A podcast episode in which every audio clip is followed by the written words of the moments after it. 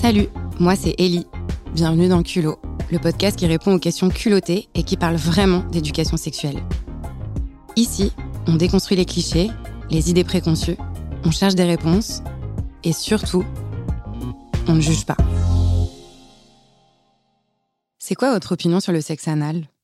Moi, sur le principe, je trouve ça génial que, quels que soient nos organes génitaux, on puisse tous et toutes se retrouver sur un pied d'égalité, au moins dans un domaine de la sexualité. Bah ouais, quoi, s'il y a bien une chose que l'humanité a en commun, c'est la possibilité de faire du sexe anal. Pourtant, ça reste un des domaines les moins ouvertement discutés de la sexualité. Sans doute parce que c'est du sexe moins propre, entre guillemets. Hein. Et puis souvent aussi parce que c'est associé à tort à l'homosexualité.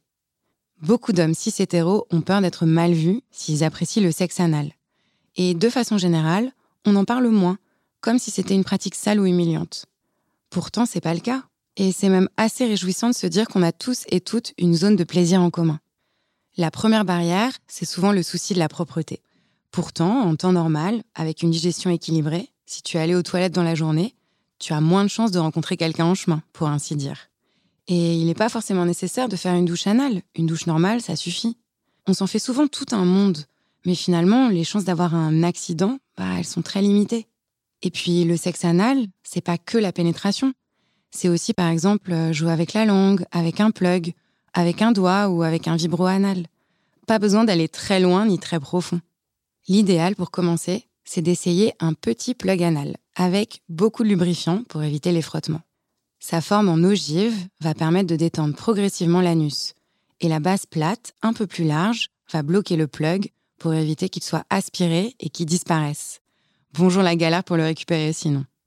Si tu n'as pas de plug ou que ça te semble trop gros pour commencer, un bon moyen d'explorer les sensations, c'est aussi tout simplement de toucher avec le doigt, de jouer avec des cercles, plus ou moins de pression, toujours avec du lubrifiant pour plus de sensations, ou bien avec la langue pour humidifier et détendre les muscles.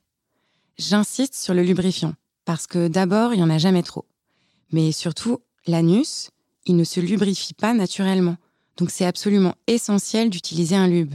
Il en existe qui sont spécialement faits pour l'anus car ils sèchent beaucoup moins vite. Si tu n'as pas de lubrifiant, le beurre de karité ou l'huile de coco, c'est des solutions qui peuvent être super agréables et qui vont lubrifier et protéger. C'est bon à savoir, mais c'est pas compatible avec un préservatif et ça peut abîmer tes sextoys. Au-delà du lubrifiant, mon conseil, c'est surtout ne pas forcer.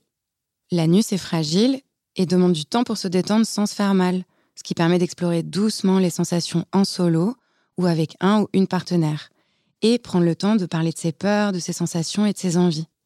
Dans la série Netflix Sex Education, un des personnages dit à un autre qui a très peur de faire du sexe anal avec son copain Si t'es pas prêt à parler de ton cul avec ton copain, t'es pas prêt à faire du sexe anal avec lui. C'est vrai que comme le sexe anal est moins discuté, bah on a moins de représentation ou de ressources pour se renseigner sur le sujet. Alors pouvoir en parler avec son ou sa partenaire, c'est super important pour que tout le monde passe un bon moment. Le petit plus du sexe anal pour les personnes à pénis, c'est la prostate. En gros, c'est une petite boule qu'on peut toucher en passant par l'anus et qui permet de prendre plein de plaisir de façon totalement différente. Par exemple, d'avoir un orgasme sans éjaculer. Pour découvrir ta prostate, tu peux commencer par un doigt ou bien un petit vibro anal qui va aller directement stimuler là où ça fait du bien. Malheureusement, trop souvent, les hommes hétéros ont peur que leur identité sexuelle soit mise à mal s'ils explorent leur plaisir anal. Ce qui, en plus d'être de l'homophobie intégrée, est vraiment dommage pour eux. Parce que les pratiques sexuelles, elles définissent pas les attirances ou les identités des personnes.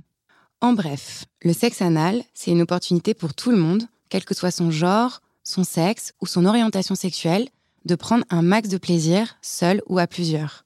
Il vaut mieux commencer doucement pour découvrir ses sensations pas à pas, et puis aussi parce que l'anus, c'est fragile.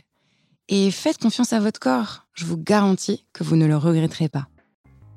Allez, je retourne. Et si vous avez des questions, écrivez-nous à culot.amorelli.com. À bientôt! Ce podcast est une création du Love Shop en ligne amorelli.fr, produit par La Toile.